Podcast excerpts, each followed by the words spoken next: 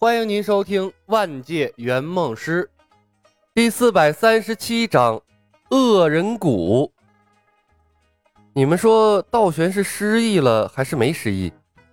李牧从天上落了下来，看着头破血流、被乱石压住半截身子的道玄，问道：“都被砸成这副鬼样子了，失忆与否还重要吗？”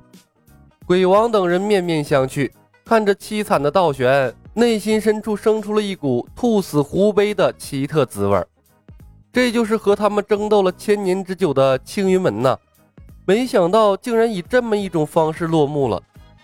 伤感归伤感，同情倒也没必要，毕竟他们比青云门先一步归了仙学院，五十步笑百步而已。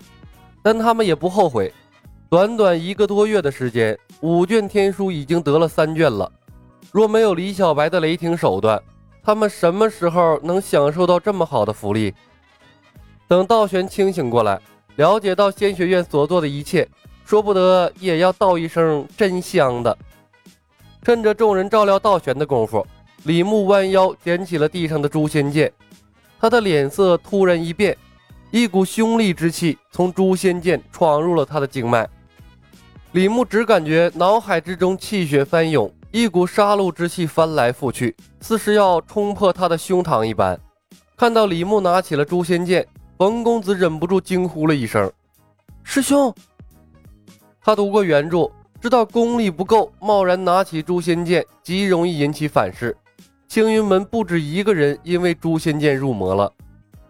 小李飞刀世界一剑逼跪数百江湖豪侠，海扁王世界一手长矛术。逼疯了大反派弗兰克，笑傲江湖世界操控战车捅了数千人的菊花，雷神的世界绑架全世界威胁奥丁和古一，风云的世界带着天下会的人一起跳极乐净土，仙剑世界把剑圣骗进了锁妖塔，英雄无敌的世界抢了全天下的法宝，一个技能砸下去，十万大军变成了瘸子。李牧的脑海里如走马灯一般划过了成为圆梦师之后，在各个世界干过的惊天动地的大事，脑海里翻腾的气血刹那间平复了下去。他脸色有些古怪，看向了手里的诛仙剑，就像是一柄普通的飞剑，眼睛里一片清明。师兄，你没事儿？冯公子轻轻地碰了下李牧的手臂，担心地问：“挺好的。”李牧耸了耸肩，温和的笑了笑。他能怎么说呀？难道说他的魔性连诛仙剑也自叹不如？一直以来，他都认为自己是个好人的。田不易等人却是一副理所当然的表情。李小白道行那么高，压制不住诛仙剑才奇怪。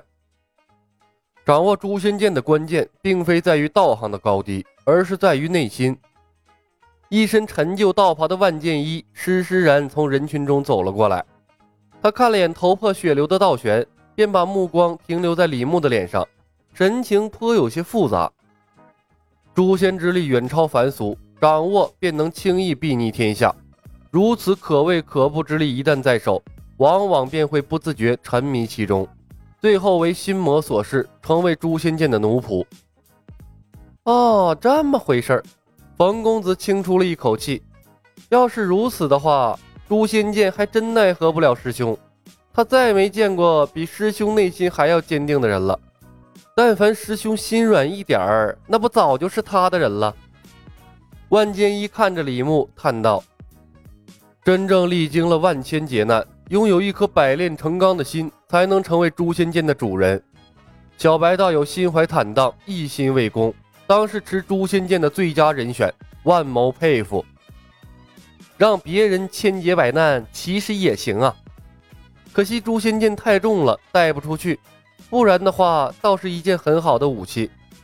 李牧腹诽了一声，转移了话题。万师兄恢复记忆了。水月不好意思的低下了头，惭愧。万剑一轻笑了一声。水月师妹已经和我说了仙学院的种种，小白道友乃真正得道之人，虽然手段激进了一些，但终归做的是有利天下的大事，青云门没就没了吧。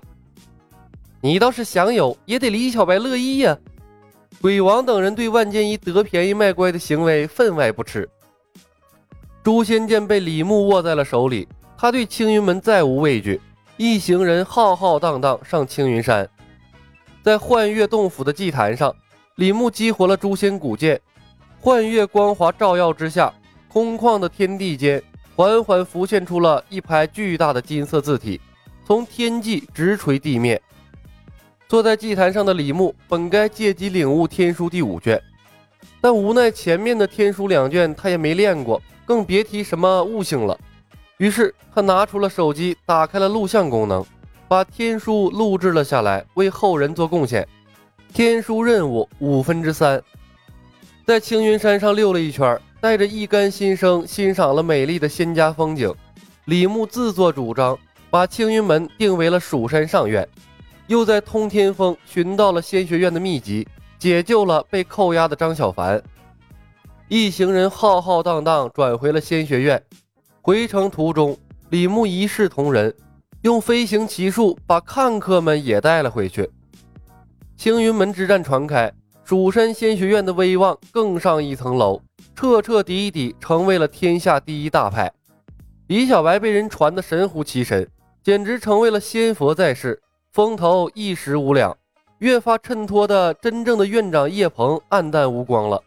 可怜的叶鹏，在一干大佬中间彻底沦为了小透明，而李牧的业务重心转向了柳三元，基本对叶鹏不怎么关注了。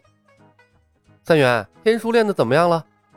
这一日，李牧找到了柳三元，关心他的学习进度。还行，就是太极玄清道和大凡般若冲突的太厉害。严重耽误了练功进程，你也知道这是正常现象。张小凡突破玉清境第一层用了三年的时间，我有这么多的老师教导，不断纠错，还能从一开始便结合天书第一卷学习，进度已经比他快多了。我估摸着最多一年就能融合佛道两门功法，并把天书第一卷融会贯通；最多两年我就能练会两卷天书。柳三元搓着手，嘿嘿一笑，嘿嘿，大师兄。如果能拿到天地宝库中的被小辉喝掉的神仙药，我估计修炼进度还能加快一些。神仙药，李牧奇怪的看了他一眼。好，可以给你弄来。原著中，天地宝库的神仙药是被猴子给喝了，三眼灵猴喝了之后开了第三只眼，据说还开发出了变身的能力，跟赛亚人一样。像这样效果不明的药，李牧是绝对不敢喝的。客户既然想喝，给他喝好了。只要能完成任务，哪怕他变成猴子，跟李牧也没关系。能提升功力，有啥不敢喝的？柳三元眉开眼笑，站起来，一本正经地向李牧拱手作揖：“多谢大师兄，圆梦师果然给力呀！”行了，练功去吧。李牧笑着对他摆了摆手。柳三元转身。李牧随手抄起了桌子上的茶壶，砰的一声敲在了柳三元的后脑勺上。看着瘫软在地的客户，他轻叹一声：“哎，两年太慢了，我最多给你半年的时间。”三天后，青云山脉深处的一个山谷里，多出了一个怀揣血衣、多出了一个怀揣血书、衣衫褴褛的失忆少年。山谷口立着一块血淋淋的石碑，上书三个大字。恶人谷。本集已经播讲完毕，感谢您的收听。喜欢的朋友们点点关注，点点订阅呗，谢谢了。